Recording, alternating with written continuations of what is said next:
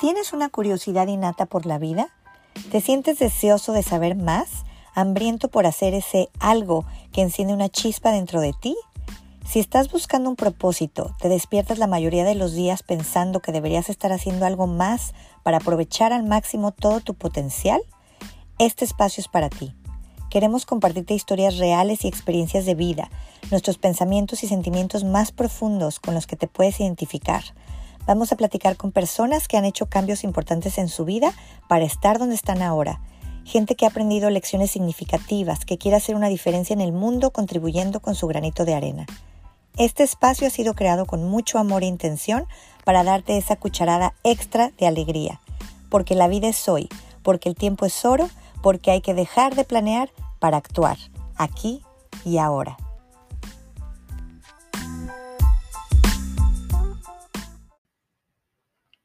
¿Cuál es el secreto para la felicidad?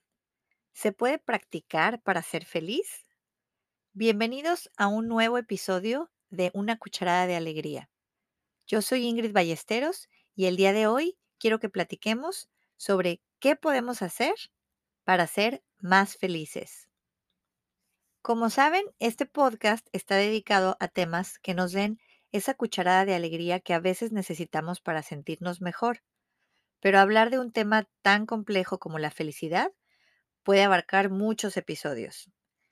Hay tantos estudios, libros, cursos y expertos dedicados a hablar de este misterioso estado que nos mantiene a los seres humanos en una búsqueda constante por alcanzarlo. Y tal vez por eso mismo nos planteamos tanto esta pregunta. ¿Cuál es el secreto? Si es que lo hay. Pero yo pienso que la respuesta está guardada dentro de cada uno de nosotros y además es diferente para cada persona. Pero si algo es cierto, es que el secreto para alcanzar la felicidad nada tiene que ver con el dinero ni con las posesiones materiales. La felicidad comienza con cada uno de nosotros mismos, con nuestro cuidado personal, el famoso self-care que escuchamos mucho últimamente, cultivar y amar nuestra mente, nuestro cuerpo. Y podemos crear nuevos hábitos que nos ayuden a lograr este objetivo. Eso es lo mejor. La felicidad es algo que se practica, como el violín. Eso es lo que dijo el científico John Lubbock hace muchos, muchos años. Miren, la buena noticia es que nunca es demasiado tarde para comenzar nuevos hábitos, saludables, por supuesto. Y son las elecciones que hacemos todos los días las que nos ayudarán a mantener los niveles de nuestra felicidad por arriba, por el cielo. Y no estoy hablando de las elecciones o las decisiones que hacemos que nos llevan a los eventos más importantes en nuestra vida, que obviamente nos van a causar un gran júbilo, como empezar un nuevo trabajo, tener un hijo, comenzar una nueva relación amorosa, no estoy hablando de esos eventos que son los mega eventos de nuestra vida. Estoy hablando de las cosas cotidianas, de acciones diarias y pequeños cambios, pero con mucho significado en nuestro comportamiento que pueden lograr una gran diferencia. Según Lori Santos, una profesora de psicología y creadora del curso The Science of Well-Being, la ciencia del bienestar, un curso muy popular en la Universidad de Yale, Lori les dice a sus estudiantes que la felicidad es como una llanta ponchada y que la gente feliz sabe cómo llenar sus llantas cuando están desinfladas. Un ejemplo un poquito chistoso, curioso.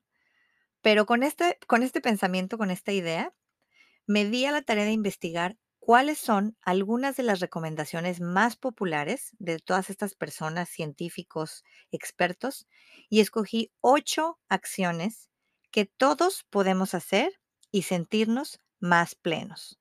Y me gustaría compartirles esas acciones el día de hoy para que ustedes también puedan ponerlas en práctica.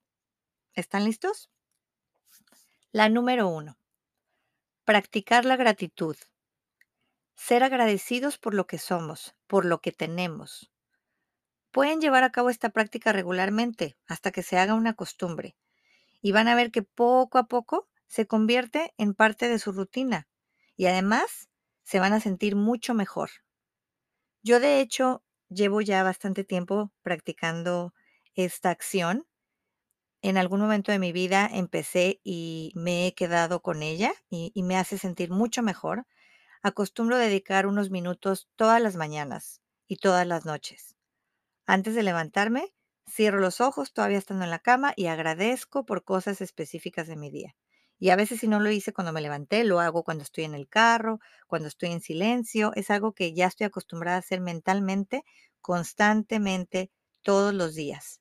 Es una buena manera de hacerlo. O también se puede escribir. A la gente que le gusta, que tiene una libreta, un, un diario, pueden escribirlo. O también pueden tener tarjetas de agradecimiento a otras personas cercanas a ti, compañeros de trabajo, a tu pareja, a tu familia, para agradecer por pequeños actos que suceden y eso también es una manera de agradecer, de demostrar la gratitud. Número dos, mantener conexiones cercanas, relaciones cercanas a nosotros. No me refiero a las de pareja o a las amorosas. Claro, que también son parte importante para la felicidad pero más bien me refiero a tener vínculos con tu familia, con tus amigos, con tus compañeros de trabajo. Un estudio de Harvard reveló que un elemento clave para que los seres humanos seamos más felices son las relaciones. En ese estudio se analizaron personas de 65 años y revelaba que aquellos que tuvieron lazos cercanos con sus hermanas o hermanos eran mucho más prósperos a esa edad, a los 65 años, que aquellos que no habían tenido buenas relaciones fraternales. Qué interesante, ¿no? Hasta con los hermanos, uno nunca se pone a pensar la gran importancia que tiene una buena relación con nuestros hermanos. El profesor de psicología, este es otro ejemplo, el profesor de psicología de Harvard, Daniel Gilbert, y es autor del libro Stumbling on Happiness, explica, somos felices cuando tenemos familia, somos felices cuando tenemos amigos y casi todo lo demás que hacemos en nuestra vida, que creemos que es para ser felices, en realidad lo estamos haciendo para tener más familia o más amigos cerca de nosotros. Número tres, acción número tres que podemos hacer para ser más felices. Hacer ejercicio. ¿Cuántas veces no hemos escuchado todos los beneficios del ejercicio? Pero uno en particular que no nada más es para vernos mejor o sentirnos mejor eh, en cuestión de mente, cuerpo, es que el ejercicio nos proporciona las famosas hormonas de la felicidad. Lo han escuchado por ahí, la endorfina, la serotonina, la dopamina. Y lo que pasa es que la actividad física estimula varios procesos bioquímicos en nuestro cerebro y esas hormonas son las que producen esa sensación de bienestar que nos hace que nos sentamos más relajados, menos ansiosos. Además de, por supuesto, el beneficio que pasa cuando nuestra apariencia mejora. Cuando nos ejercitamos con regularidad, obviamente vamos a sentirnos mejor, nuestro cuerpo va a estar tonificado, vamos a sentirnos en un peso más saludable y en consecuencia nuestra confianza y nuestra, nuestra autoestima va a mejorar, haciéndonos sentir más felices. Todo va de la mano. De verdad es que todo va de la mano. Número cuatro, Tener una mascota. Este me gustó mucho. Algunos se sorprenderán, tal vez otros ya lo sabían. Pero ¿sabían que tener una mascota y estar en contacto con ella puede ayudar a reducir el estrés y hasta la presión arterial? También los animales ayudan a combatir la depresión, la ansiedad y el miedo, tanto en niños como en personas de la tercera edad. Otro estudio que les voy a platicar que me gustó mucho se les hizo a un grupo de adultos que sufrían de estrés. Se les acercó un conejo y una tortuga de peluche y se les pidió que, lo, que los acariciaran. ¿Y qué creen que pasó? Que los juguetes no tuvieron ningún efecto en ellos.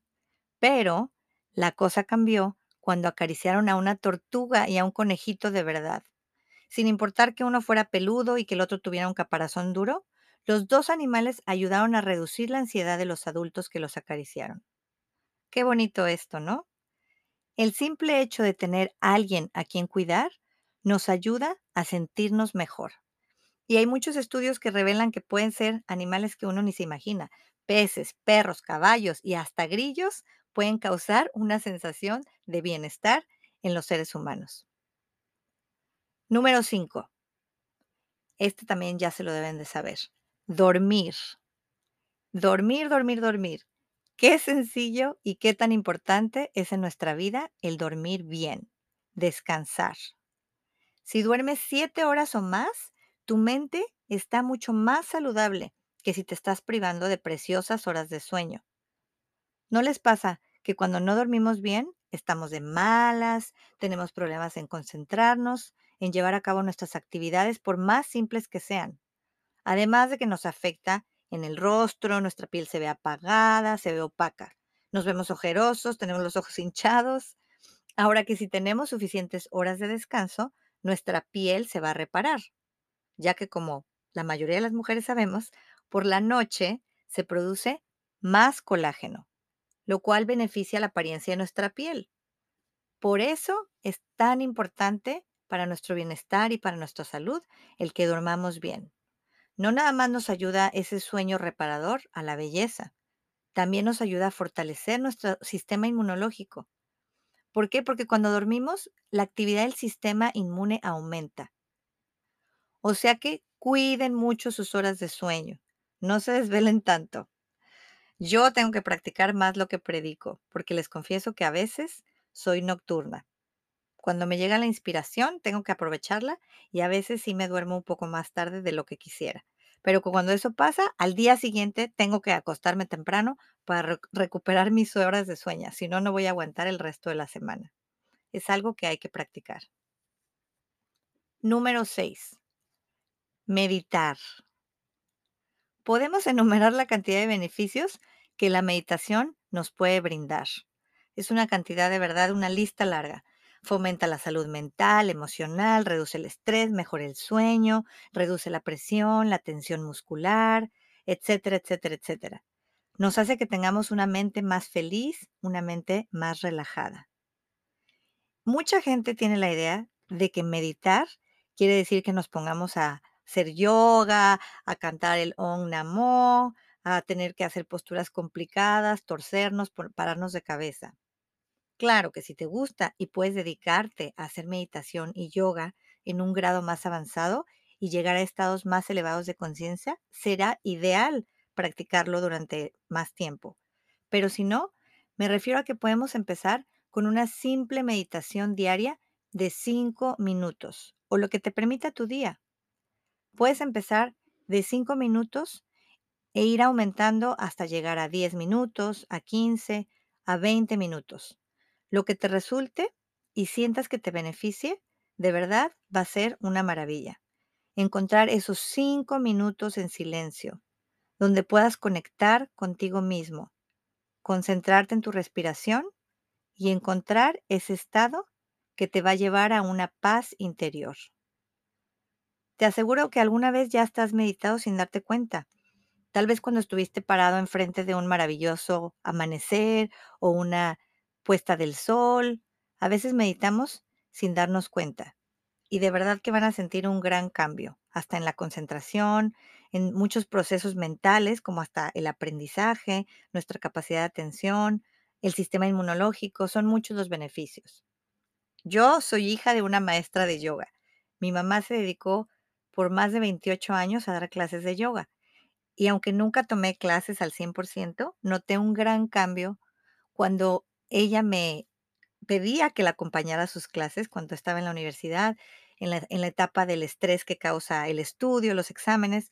Cuando estaba con ella en los veranos y me, me pedía que la acompañara y me ponía a meditar, de verdad yo notaba el gran cambio en mí. Es uno de los aprendizajes más grandes que tuve y también me ayudó en mis embarazos. La meditación me ayuda a sentirme tranquila, a sentirme en paz y por supuesto que me preparó para el momento del nacimiento de mis hijos.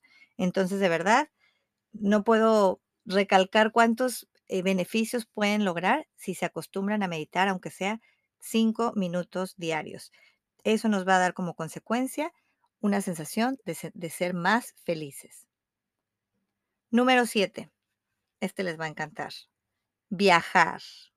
¿A quién no le hace feliz viajar?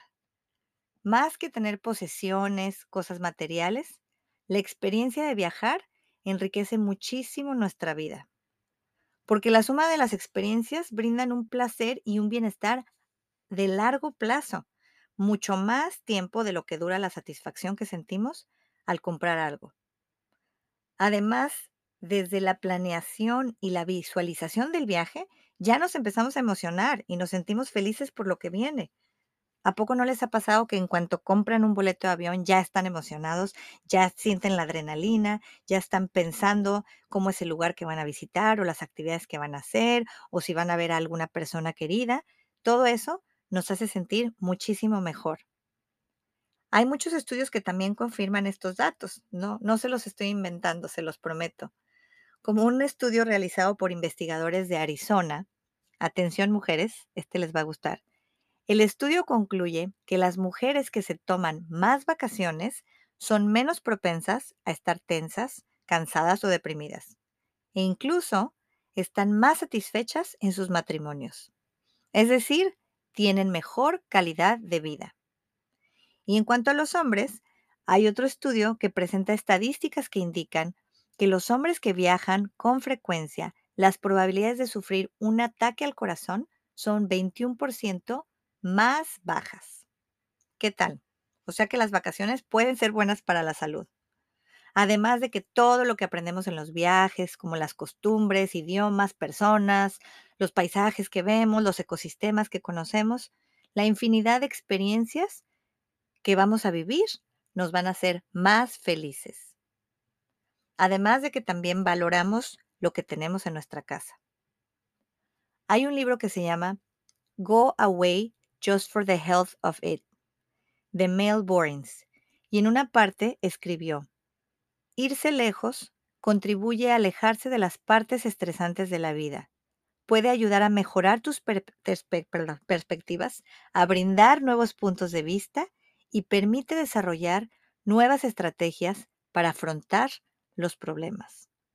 ¿Qué tal? No quiere decir que nos vamos a alejar de los problemas, simplemente nos va a ayudar a tener una mejor perspectiva, a valorar lo que tenemos, a ver las cosas de diferente manera y cuando regresemos, estar más preparados para afrontar eso que tenemos que afrontar. Al final, todo es una ganancia para nosotros. Número 8. La última acción que tengo para ustedes.